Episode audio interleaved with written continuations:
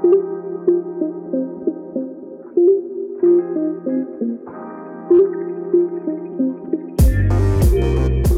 最近在录音在哦。好，怎么了？Hi，Debbie。嗨。因为我们上礼拜不是也有约时间要聊吗？对啊。然后那一集啊，我们直接跟听众讲一下发生什么事，好不好？好啊。你 summarize 一下，给你 summarize。哎，不过这集只有我跟 Johnny 先跟大家讲。我们现在录音的时间是十月二十四号，二零二一年。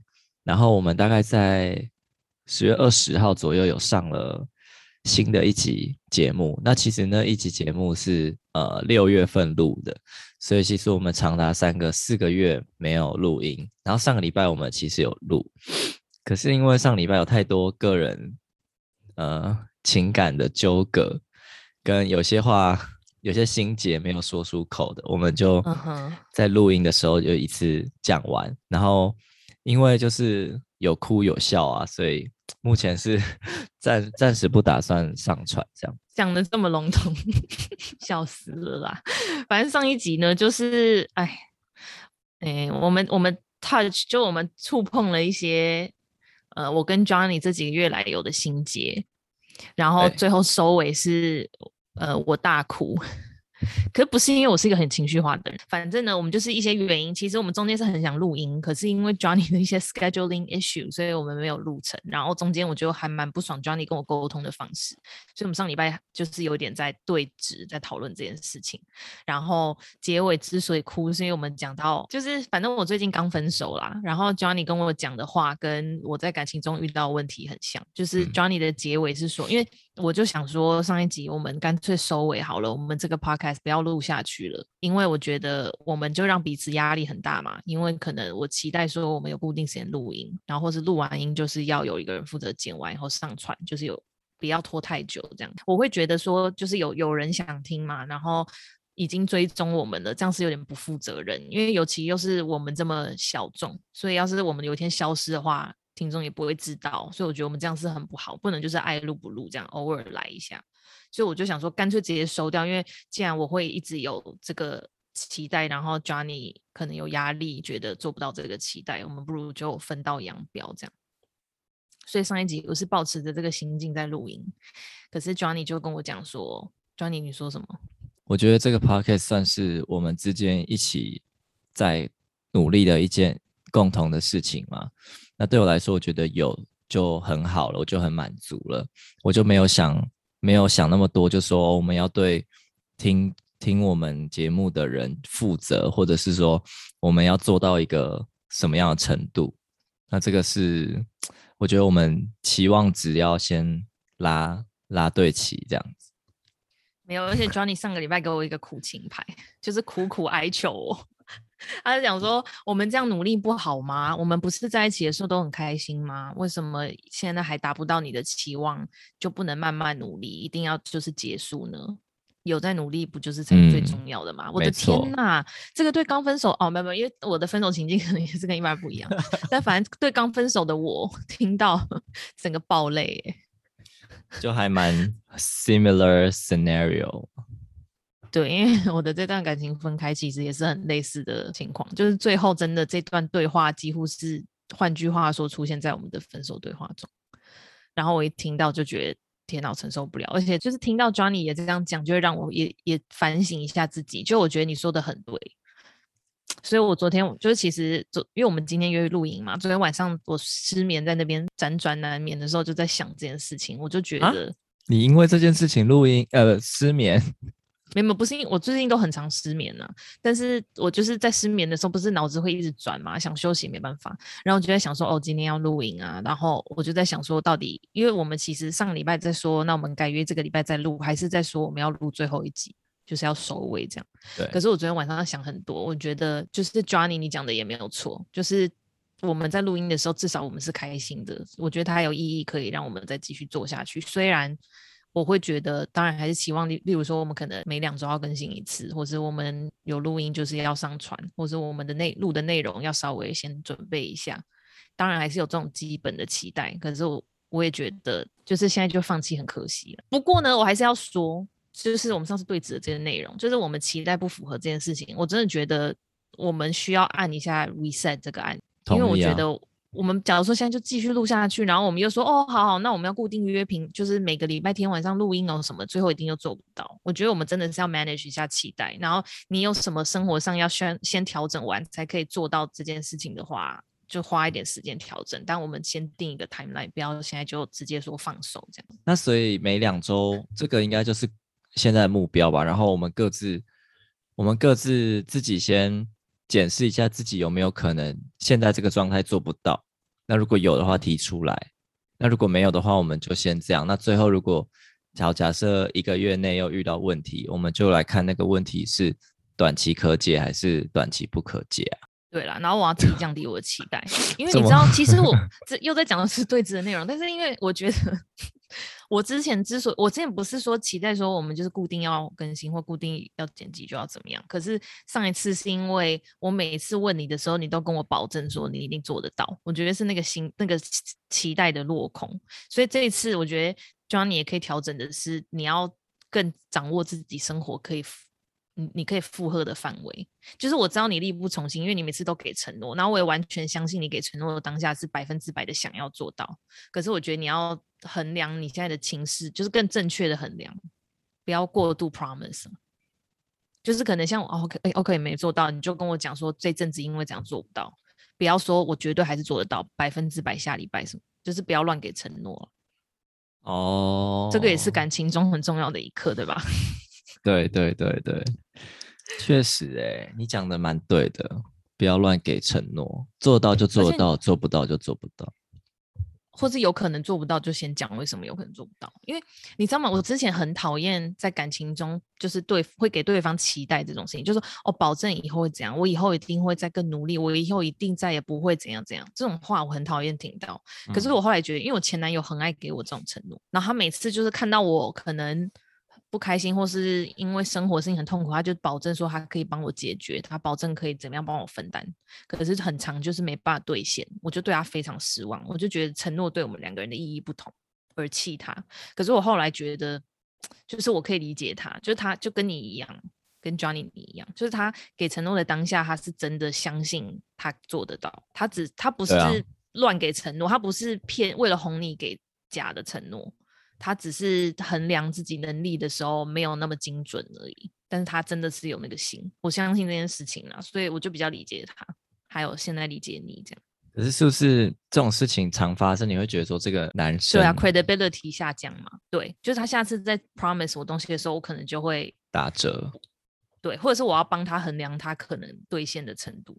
因为他自己可能高估他自己的能力，这样。对，我最近对感情有很多成长跟反省，而且因为你知道吗？我最近跟一个我的大学朋友聊天，他就是从我大学初恋的那时候就跟我就是有很常聊感情的事情。我从大学认识男朋友，后来就就是又交了两个男友，然后 dating 过很多人嘛。呃，不不，讲好难听哦，帮我剪掉。dating 过一阵子啊，嗯，不要用数量来衡量。然后他自己也是中间换了三个女朋友，然后我们就在讲说，天哪，因为我我最近在跟他分享我感情的就是 update 嘛，然后讲一些可能遇到的问题或是自己的体悟的心得，他就跟我讲说，他也体悟到很多类似的心得，我就觉得天哪，我们成长好多，真的感情是要练习，然后也会更有同理心，会知道别人有，我觉得一个重点，那你有更知道自己需要的是什么？就是在感情里面，你是需要，假如说有人是需要关心，有人是需要有被爱的感觉。哦，我我好，我只是讲这个故事，就是呢，我有一个朋友的朋友，她跟她男朋友在一起很久，中间有分开，因为她可能抱怨她男朋友很多没办法满足她的事情，例如说她男朋友就是一个很不浪漫的人，然后她本身天性很浪漫，然后她可能就嫌她男友说哦，怎么周年都不规划啊，然后不买花给她啊什么这种。后来他们短暂分开以后，她觉得没有，她就是很爱她男朋友这个人，所以浪漫这些行为这样东西其实不是她真的需要的。嗯嗯嗯，所以她就后来跟她男朋友复合。可是呢，啊，复合就也很开心嘛，他就觉得 OK，我真的不需要这些浪漫的一些 gesture 什么的，我还是可以很开心在这段感情中。但是最近就出现一个，他就他换一个新工作，然后有个新的同事呢，就是对他示好，然后这个同事跟他一样是非常浪漫的人，所以就会准备一些贴心的东西送他，然后可能看他心情不好，就是说带他去看夜景、吃宵夜什么的。然后他就整个被打动，所以这件事就是很危险，就是你不知道自己需要什么，因为你就觉得我现在就是很喜欢这个人，但是你没有去审视你需要的东西，这个人有没有刚好符合？因为每个人都有优点，你都可以放大他，只是他的优点是不是刚好符合你找另一半的需求，这超级重要。因为当你很喜欢这个人，你没有去审视自己需求的时候，就会发生这种事情。有一天有一个人真的可以满足你更需要的那些东西的时候，你会变心。那所以你有、就是、你有发你经历过这几段感情，你有知道自己需要什么吗？我觉得我很知道啊。从去年在求月老的时候，我觉得其实没有变太多，但还是有一些变化，就是 会知道哪些东西更重要。因为我像我去月老求，不是列了二十个条件吗？就是会知道那些条件的比重的重要性。月老知道吗？对，我在想我要不要写一个很复杂的算式？哎，比重那个什么，哪一个是十五 percent，哪一个是二十五 percent？要跟月老先讲好。那你要不要跟听众分享一下？你觉得你最需要的前三名是什么？在感情里面？啊那你你你也先想一下好不好？我们边想，你知道吗？我我跟朋友讨论到一件事情，就是在感情中有三个面向可以来，嗯，怎么讲？就是三个面向来看感一段感情。第一个是激情，嗯，第二个是理解，第三个是陪伴。嗯，它三个不是层级啦，只是说三个不同的面向。然后你觉得要是你的话，排序这三个你会怎么排？陪伴、理解、激情排最后。你确定吗？你现在那么年轻诶、欸。我不确定啊，好啦，我不确定，但我觉得陪伴对我来说蛮重要。但你的陪伴是哪一种？嗯，就是 physically 要一直能够给你关心这样吗？嗯，不一定要 physically 啊，对，感受就是我我想要知道你在乎我。这个是不是那个啊？就是焦虑型依恋的人会有的特征？我不知道、啊，一直感受。可是其实我也觉得陪伴就是。我觉得现在我的年纪会觉得陪伴其实更重要，比绝对比激情重要。然后我觉得可能理解跟理解差不多，可是可能更重要一点。那我的陪伴不只是说，就是你知道他一，就是你要一直感受到他对你的感觉。我觉得是，就是你你要有一个有一个安全网的感觉，就你知道你生活发生多糟的事情掉下来，就是会有人接住你的那一种感觉，不是时间或密集度的陪伴，是。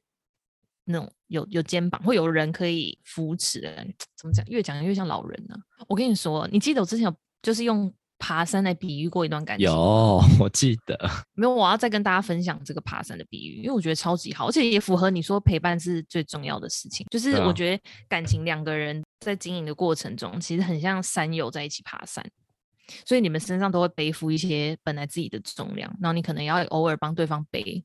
然后当其中一个很累，例如说你们在磨合，然后吵架，可能有一个人比较不开心或受伤的时候，就像在登山的时候，他可能体力比较不好，他需要休息。可是他可能会不开心，说他现在想要下山。但是我觉得是山友的责任，要提醒他说，我们为什么要来爬这座山，或者说你看现在山景多美，或者说我们再撑一下子，我们攻顶后看到的风景会多棒。就是你要。就是一定会有人就是会累，但是身为三友的责任就是你要互相鼓励，然后或是在对方需要那么一点动力的时候给他，嗯，然后这就是陪伴嘛。就是你知道，假如说你今天刚好脚踝脚踝受伤，因为你在工作中发生什么挫折好了，然后有一个人可以扶你一下，嗯，然后或是你饿肚子的时候，会有人汇钱到你账户。这是包养吗？其实我现在在找对，有没有 Sugar Daddy 啊？我现在 available。对啊，我觉得你讲这个比喻，有有一些人他就是没有想要功底啊。那也没关系，假如说，我觉得就是。你一定有，就是遇到一些人觉得不适合嘛，那你也可以决定，就是以后就不要爬这座山，因为你可能觉得天哪，我看到还要走，我已经走了五公里，然后还要再走一百公里，我走不到，就可能要磨合或不适合东西太多，或者这个山的景就是不如你的预期，就是你跟这个人相处没那么开心，你也可以随时决定要下山，对啊，你不觉得这个比喻很赞吗？所以我们上礼拜在决定要放我我想要决定放弃 podcast 的时候，你就是鼓励我，你就说那不然我们走慢一点，可是我们还可以继续走，好不好？然后你提醒我说我们爬山的时候很开心，然后我就现在决定好，那我们再继续爬。我觉得老实说，就是因为我上礼拜真的状态很差，因为那时候真的是刚分手没很久，而且我那时候一直在那个分手的迂回，诶，迂回不是循嗯、呃、循环一个恶性循环中，对，漩涡里，你知道那个感觉吗？嗯、啊，你上谈感情已经太久以前，真的不想跟你聊这个。还好啦，就是简而言之，我上礼拜状态不太好啦，就一直在难过跟检讨自己，跟检讨对方，就一直在那个不好的状态中。嗯，嗯，但我觉得这几天我有好一点，然后我可以退一步来比较理性，因为我那时候可能也有把一些感情的挫折，因为我们的我们两个关系其实跟感情很像，就我可能有点投射，就对你也很失望这样。可是我现在觉得 OK，我有我有力气可以再努力。谢谢你没有听我的就决定下山。好，我也谢谢，我也谢谢你愿意跟我继续爬这座山。然后现在还抱不到彼此，因为你在北京太远。那不然我们自己就是因为你的生活转变比较大，嗯，你跟大家分享一下你，你就是因为你你之前三十岁前要完成的事情的清单就有包含出国工作嘛？对，好了，但是你这样完成这个 checklist 感觉怎么样？啊？Is it everything you dreamed of？我想跟你分享一段，是一首诗吗？文字我自己写的。我要学习，过程本身就是目的地，而达成目的的本身也是一种过程而已。期期盼不远的某一天，我能告诉自己，活着的当下就是我所追求的生活，而我能毫不费力的停下来，就是安静自处。哦，我听到两个，这是我的心得，一个就是一个就是我跟康康一直在讲说，YOLO 很重要啊。嗯，然后第二个是你希望可以跟好好自己相处，是因为你现在觉得你停下来就是没有办法，没有办法自在嘛？你要一直往前进，或是一直嗯。呃怎么讲？就是要、嗯、要自己要有目标，才有办法开心。你没办法安于现状。我觉得过去的我啦，就是可能一直到现在吧，因为我觉得现在的状态也还没有到我想要的那个的那个状态。就是过去的我都是一直看着前面，所以我现在知道我在干嘛。我以前是把呃前往目的地的过程当做只是前往目的地的其中必经的过程。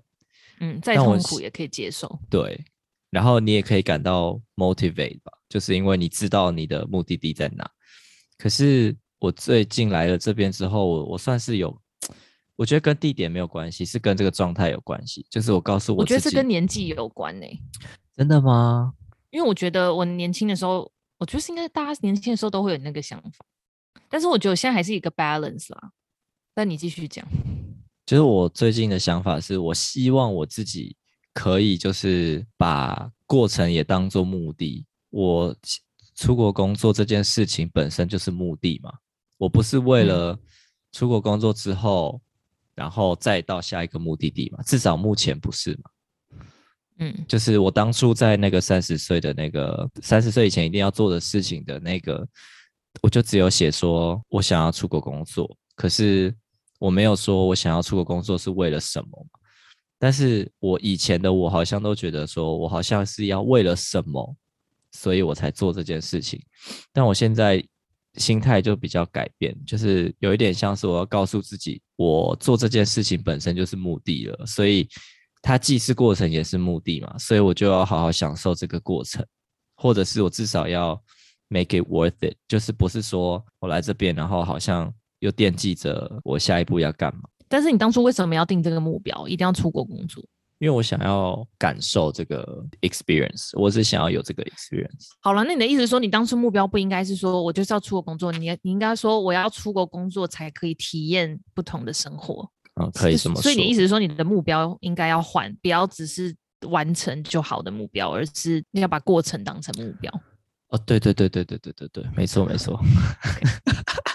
对，就像你去爬山，你不能只是想说我爬到山顶的当下会爽一下，你一定要中间也享受爬山的过程跟风景，不然真的是白爬了。因为你们爬山过程可能好几个小时、好几天，嗯、但是你登山只有待个半小时、一小时。所以要是你前面都觉得每一步都是痛苦的话，真的就不要去爬这个山。一定要那个沿途的风景跟你在付出的当下是开心的，才有必要去爬。那所以你现在在那边的生活体验哦，满满意吗？好，呃，我最近哦。我想想看哦，我觉得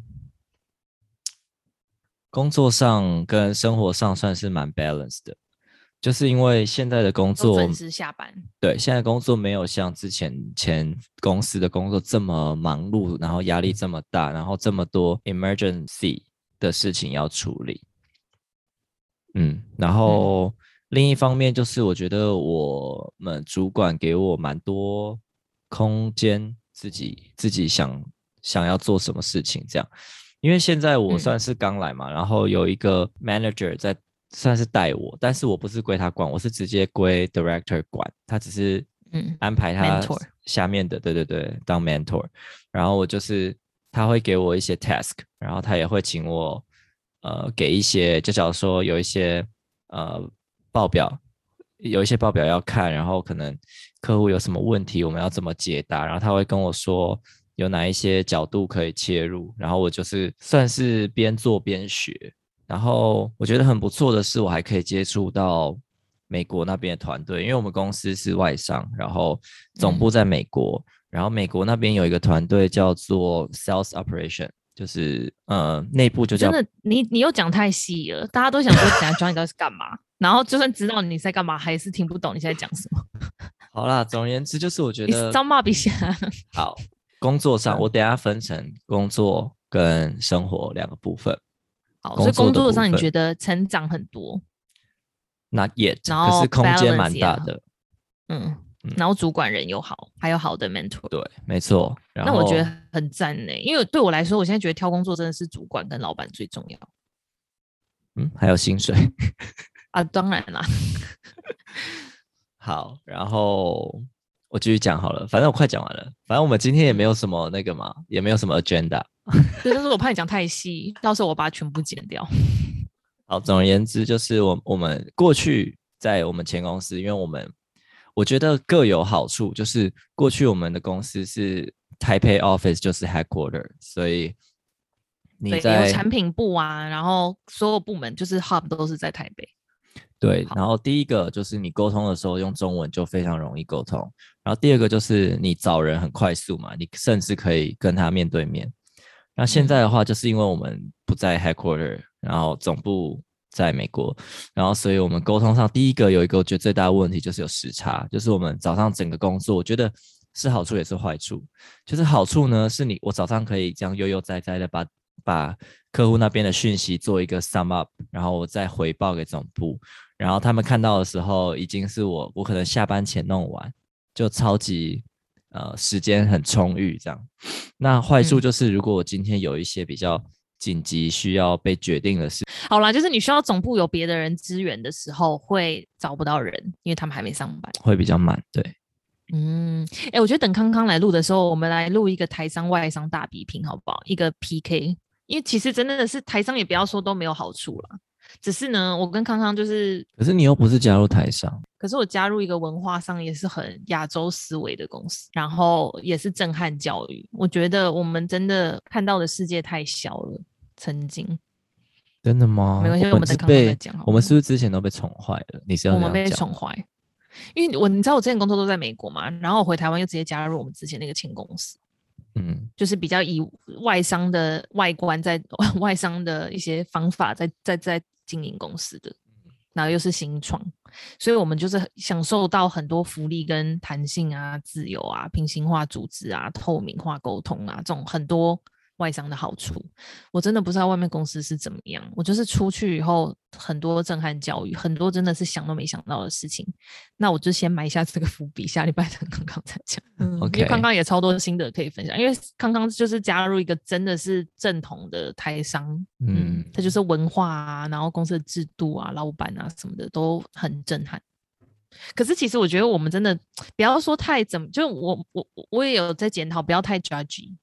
因为我们不要说就是外商比较好，所以台商多烂啊，然后吓到我们。嗯、我们没有比他们好，我们只是在适应中这样。哇，你讲的是很正面。我我要对，我想 要改善，变成一个政治正确跟中立的人。那工作部分我们就留到跟康康一起聊。好，那生活生活部分，我觉得说实话，呃，culture wise 真的没有什么好不能适应的。因为毕竟都讲中文，的？然后唯一有一个是一些文化思维啊，是不是差很多啊？嗯，如果是生活上，就是不不牵扯到什么很深的谈话，因为确实我也目前没有跟当地人有什么太深的谈话。但生活上，因为你还是会接触到，例如说吃买东西啊，或什么。哎呀，那种接触都太短了啦。对，但这当然是还好嘛。这种的话，唯一有一个我可以跟大家分享，就是讲话要大声，然后要凶，哦、就是就这样。哦，一定要凶吗？就你不能说不好意思，怎么样怎么样，就直接说，哎，让让。哎，那假如说你去点餐，因为我们通常都说，哎，小姐要点餐哦。嗯、那你在那边要怎么讲？呃，我有时候会说，Hello。但大部分都这也还好吧，没有，所以、哦、呃，通常他们都会叫服务员，就说：“哎、欸，服务员，或是买单，这样很大声，这样买单，哦、然后就有人过来。嗯”哦，所以再大声跟语气再强硬都不会被人家说没礼貌，不会，没有，他们这边没有什么。哎，那在北京，你要什么样的行为才会被人家说这个人真没礼貌？没听过哎、欸，他们容忍度很宽，界限就对，好。那在在路上也可以随便去推别人吗？当然不行、啊，人很挤的，可是不是就人很挤的时候可以把大家推开吗？可可以推，就是因为我之前有一次骑脚踏车，然后差真的是差，因为我那个脚踏车的刹车有点松，然后真的是差一点点要撞到一个路人，然后他就直接转过来骂我操，然后哦，我还跟他道歉，因为我真的，因为我真的差一点要撞到他，就是是我的错。然后就是大概是这类型，就是我也不觉得，就我习惯。就是那在台湾也会发生的，好不好？可是，在台湾如果你你不会这样骂吧，不会这样被骂吧？可那个人不是骂你啊，他就是有点像说“哇靠”，吓到他被吓到。对啊，对啊，那还好啦。而且在台湾，你不要说没有被推挤过，也是很多阿嬷在路上，阿嬷阿姨啊推来推去啊，手肘就过来了，架拐子。对啊。然后也是讲话也很大声啊，嗯、这个也是常 每天搭捷运都会遇到的事情。对啊，就是大概这样吧。就我觉得其他都还好哎、欸。然后吃的东西会比较少，就是可能以往我们在台湾，就是你吃东西会变成你一天生活里面的一个小重点。就是假如说我今天早上早上早上来公司，就想说等下中午吃什么，然后对，然后早上点了咖啡，嗯，就会觉得今天心情很好。对，就是你会因为这个 food 而得到 joy 满足，对对对，就是你有那个开心。北京有很多很好的餐厅啊，可那不是你的日常哦，就是等于是说美食没有这么好取得。哦，真的吗？可是外送那么方便，还是外送都是快餐呢？嗯，也会有饭面啊什么，可是就是嗯，通常不如期待啦。就是你可能哦，你可能就。就渐渐觉得说，我就是吃饱就好，就不会很期待说我会吃到什么好吃的。因为台北的好处就是美食跟餐厅都很集中啊，所以你很方便可以到一些，就是你今天想吃什么，你就是可以可能二十分钟内到达。嗯，然后朋友又多，很好约。这句话好像可以不用现在讲，然后又戳到我的痛处。你现在不是也交了很多新朋友吗？哎，对啊，交哎，其实我是想问哎，因为像我啊，老实说，我现在这个年纪啊，嗯，就是好了，也没有就二十二十好几，快三十的年纪啊，我真的很难想象要重新建立交友圈哎，我觉得光想就好累哦。我觉得二十五岁的我可以，但现在我真的不行。你现在还在可以的阶段，对不对？就是交新朋友对你来说是一件有趣的事情，算算有趣的事。可是当然那个冲劲。不如完完全全不如大学那时候。大学那时候，我觉得可能对自己，我觉得交朋友顺不顺利这件事情，跟自己有没有自信有关系啊。所以大学的你是比较没自信吗？还是比较有自信？大学的你比较有自信。对，所以你交朋友，你就很愿意认识别人，因为你会觉得哦，I can show。因为你那时候念正大，你是稀有的。我交的朋友也都是大部分是正大的。哎，但是我我要跟你分享一个，就是。我那一天就是礼拜五，就两天前，我主动约我主管做就是 review 这样子，就是我就说，哎、嗯，我做了吗？还是是讲、哦？对对对，讲回。这是哪一个、啊？一样、哦、一样，呃，就是一个 merge 的一个一个话题。然后呢？Yes, 然后呢？讲一讲讲一讲，他就说他唯一有一个要提醒我，但他就说也不勉强，毕竟我我刚来这边，他就说他发现我跟同事之间的互动比较少。他就说，嗯，他他是不知道我是太害羞呢，还是因为我们是一个 client facing 的工作嘛，所以他就说，那你社交很重要。对，他就说你之后你也会有需要，其实我现在就有了，就是你之后也会需要跟客户建立关系，然后压力很大哎、欸。然后我就想到我们那个单点击破，我自己给自己的 的方法，但是因为我现在就是没有在用。赶快去急迫啊！找一个单点啊！因为觉得好累哦。那你你故意在那个群组里面邀大家周五去 Happy Hour 这样，给给老板看说哦，你有在努力啊。然后事实上聊不聊得来就再说。可是我不想要显得太努力啊，这是我现在的啊。好吧，你说单点急迫法不能看起来太 desperate 对吧？对啊，你不能感觉好像我、哦、很想认识你，好想赶快融入，要 自然而然呢、啊。对啊，你这个方法是真的比较那个啊，比较 solid 啦。你还是用单点击破法。哎，可是单点击破法我真的是很推耶，因为我中间不是已经换了两个工作嘛，我觉得单点击破法超级无敌有用，真的是很，因为我真的觉得有些时候就是你可能去那公司，大家年龄比较相仿，又在一起的时间久了，要是你真的一次太积极，就是找全部的部门的人一起出去吃饭，大家就想说干嘛，会觉得呃有压力，好像你很故意要就是。建立这个友谊太刻意，对，太刻意就单点急迫，真的就是你先跟附近你觉得比较好聊的人，故意早上就先说，哎、欸，你早餐都在吃什么啊？然后或者是 也很刻意，听到听到他跟别人聊什么周末去看演唱会，你就说，哎、欸，你在听的什么团哦？那那个叉叉叉团你有没有听？这个也太假吗？因为我都这样哎、欸，我现在跟这这里的公司的同事，就是会中午的时候就会说，哎、欸，有没有人爱喝饮料？我想开团。然后大家就可以讨论饮料什么，然后我就可以坚持说，哦，我就是最爱可不可，然后我就是说我想要点可不可，但谁要这样，然后我去帮大家点，帮大家拿饮料。那会不会大家都不喜欢可不可？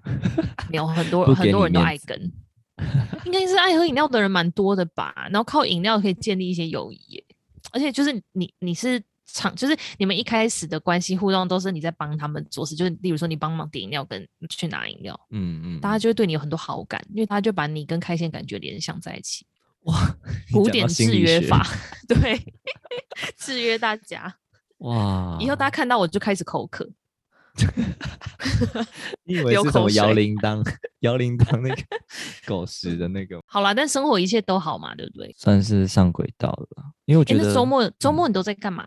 嗯呃，我平常周末。都是跟一个 group 的人，然后这个 group 的人就是有包含之前大部分都是台湾人啦，然后呃有包含之前就是我们在我之前在台北台北实习的时候的一些朋友，然后他们比我早一两年就来呃，然后待到现在哦，嗯嗯哦，那还不错啊，然后又有认识一些新朋友的，然后他们的朋友这样对。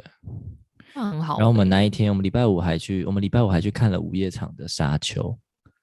哦，哎、欸，我本来礼拜五也要去看，后来我姐姐跟我取消。好啊，哦、好，我下礼拜再看完再讨论。好，所以现在也不能讨论。对，现在也不能讲。嗯，好了，今天要不要收尾在这啊？我们今天录很，不是我怕，我怕我们没有话聊，硬聊很难听哎、欸。我们哪有什么叫没有话聊啊？我很多事情想要分享。哦，你还有什么要分享？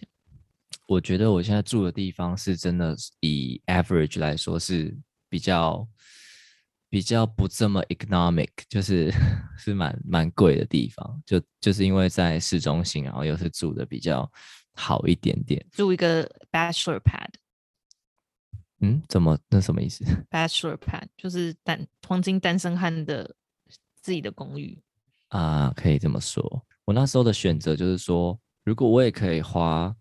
可能更低一点的 budget，然后住到一个很经济实惠的地方。可是我会觉得，That's not what I want to live。就是我既然来了，就虽然说我确实呃薪资是有提升，然后生活水准也有提升，可是很多人他可能是想借由这个比较大的 uplift，然后去存到更多钱，所以他也会想说他的消费水准可以尽量的就是维持低一点。然后他这样，他那个空间拉出来就会很多嘛。他可能一在这边一个月存的钱，可以可能是在台北存半年的钱，对啊，就假如说你在台北是，假如说你是 你薪资只涨，你薪资只涨一点六倍，你怎么可能一个月存半年？你数学很烂呢？不是，我不是说我，少在那边别人，我说别人。哦、我懂了，但这样就是回到你一开始定这个目标嘛，就是你，你们都是出国目工作当目标，可是他们是出国工作比较快存钱回台湾可以成家当的目标，对。可是你是出国工作是为了生活体验，那这样目标不一样，你就应该把钱花在让现在体验开心。哦，这一点就是我现在比较算是我前一阵子有跟自己在就说服自己的过程吧，就把这件事跟大家分享，不知道大家有没有兴趣？比如说，本来是一个爱省钱的人，后来决定要让自己开心。但我自己给自己的目标，不知道要不要讲哎、欸，但我自己是希望我一个月可以存，你讲 percentage 啊，哦、就是你收入，我希望我可以存五十 percent。哇，这么多哦！那你现在赚钱很多哎、欸，钱同事有没有听到？可以存到五十 percent？没有，因为我我认真认真想，如果你认真要存的话，你可以存到呃六十六 percent，就你可以存三分之二。哦，所以你的 living cost 因为大概三分之一。北京的房价跟台北的比嘞，台北是租金是贵非常多啊。真的吗？不然我问你，你现在你现在这一间套房主卧室要多少钱一个月？就一万六啊。这边的话，如果是要你那种的话，是要四千到五千人民币。哦、如果用五千来算的话，差不多就两万，就是一点五倍嘛。哦，对，可以这么说。没有啦，可能一点七倍。那。这一集，to summarize，我们聊了 Johnny 换工作、换城市居住的生活、工作情境，我最近的生活的 update，然后下一集等康康回来，我们要大吐苦水，就是外商台商换去台商，对对对的一些挫折跟适应的问题。好啊，cool，好啦，那。我们就下集等康康回来，我们再要聊什么？哦，不对，不对，不对，我们中间要 reset 一下，我们再讨论一下我们可以录音的频率啊，然后确定我们大家都 OK，我们再回来，然后下一集聊工作职场文化的重要性，或是甘苦谈这样。好啦，嗯，那就先这样了，Johnny，在北京好好享受你的生活。大家拜拜，大家拜拜。